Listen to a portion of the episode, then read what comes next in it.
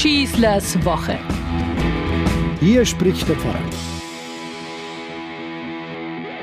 Kandanos mit seinen ca. 1000 Einwohnern wurde am 3. Juni 1941 während der ersten Tage der deutschen Besatzung der Insel Kreta vollständig zerstört und alle Männer, die nicht rechtzeitig flüchten konnten, wurden ermordet. Am 23. Mai 1941, während des deutschen Angriffs auf Kreta, traf eine deutsche Einheit auf dem Weg nach Paleochora zwischen Floria und Kandanos auf Widerstand. Die Kreter hielten die Deutschen zwei Tage lang auf und konnten so Paleochora und den Abzug der alliierten Soldaten an die Südküste zur Ausschiffung nach Ägypten schützen. Nach deutschen Angaben wurden dabei 25 deutsche Fallschirmjäger, Gebirgsjäger und Pioniere getötet. Daraufhin erließ der Befehlshaber der deutschen Truppen, General Karl Student, am 31. Mai 1941 einen auch nach damals geltendem Kriegsvölkerrecht verbrecherischen Befehl, mit dem er brutale Vergeltungsmaßnahmen an der Zivilbevölkerung anordnete, mit diesem ausdrücklichen Vermerk. Es kommt nun darauf an, alle Maßnahmen mit größter Beschleunigung durchzuführen unter Beiseitelassung aller Formalien und unter bewusster Ausschaltung von besonderen Gerichten. Bei der ganzen Sachlage ist dies Sache der Truppe und nicht von ordentlichen Gerichten. Sie kommen für Bestien und Mörder nicht in Frage. So wurde Kandanos wie etliche andere Orte auf Kreta vollständig zerstört.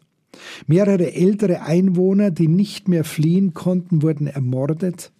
Im zerstörten Kandanos wurde eine Tafel in deutscher und griechischer Sprache aufgestellt, die die Zerstörung des Ortes ausdrücklich als Sühne für den Tod der gefallenen deutschen Kameraden darstellte. Der dafür verantwortliche Kriegsverbrecher Kurt Stunend musste sich jedoch weder vor deutschen noch vor griechischen Gerichten für die von ihm befohlenen Hinrichtungen und Brandschatzungen verantworten.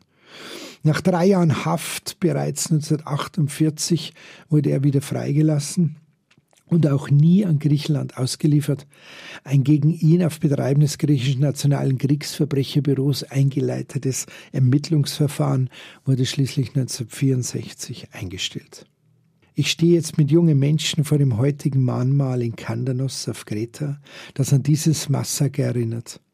Wir spüren die ganze Scham, das fürchterliche Grauen und Entsetzen, als wir den Bericht dazu einander laut vortragen. Da gibt es keine Antwort mehr.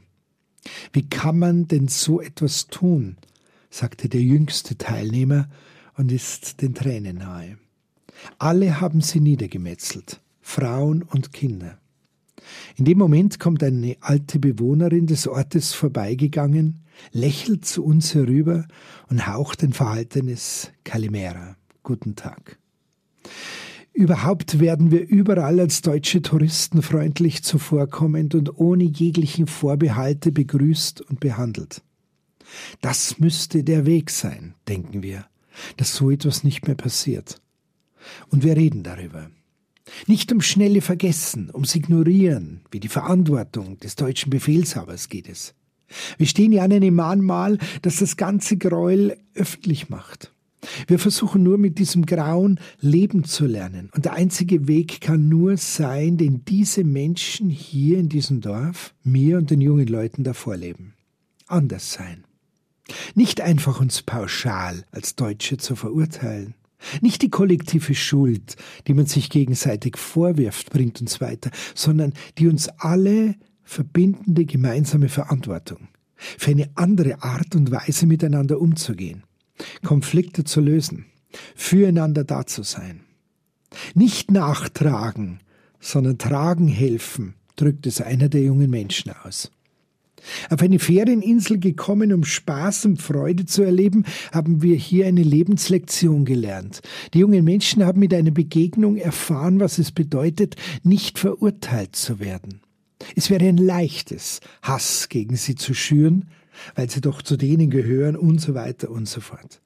Im Gegenteil, freundlich begrüßt sind wir worden, als wirkliche Gäste angenommen. In der Begegnung mit hier lebenden Deutschen wurde uns das mehrfach bestätigt und es hat uns sehr mit innerer tiefer Zufriedenheit erfüllt. Das könnte also die Chance sein, dass sich derartige Verbrechen nicht mehr wiederholen. Wenn wir die Bereitschaft einander selbst nach solchen grauenhaften Geschehnissen gemeinsam aufbringen, einander nicht länger zu verurteilen.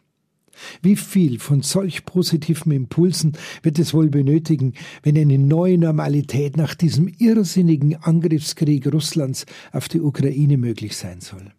Jedenfalls wollen wir alle Bemühungen in dieser Richtung mittragen und unterstützen. Ich wünsche uns ein paar nachdenkliche Momente jetzt, wo wir unseren Nationalfeiertag begehen und ein Gespür für die Verantwortung, die wir für die ganze Welt tragen.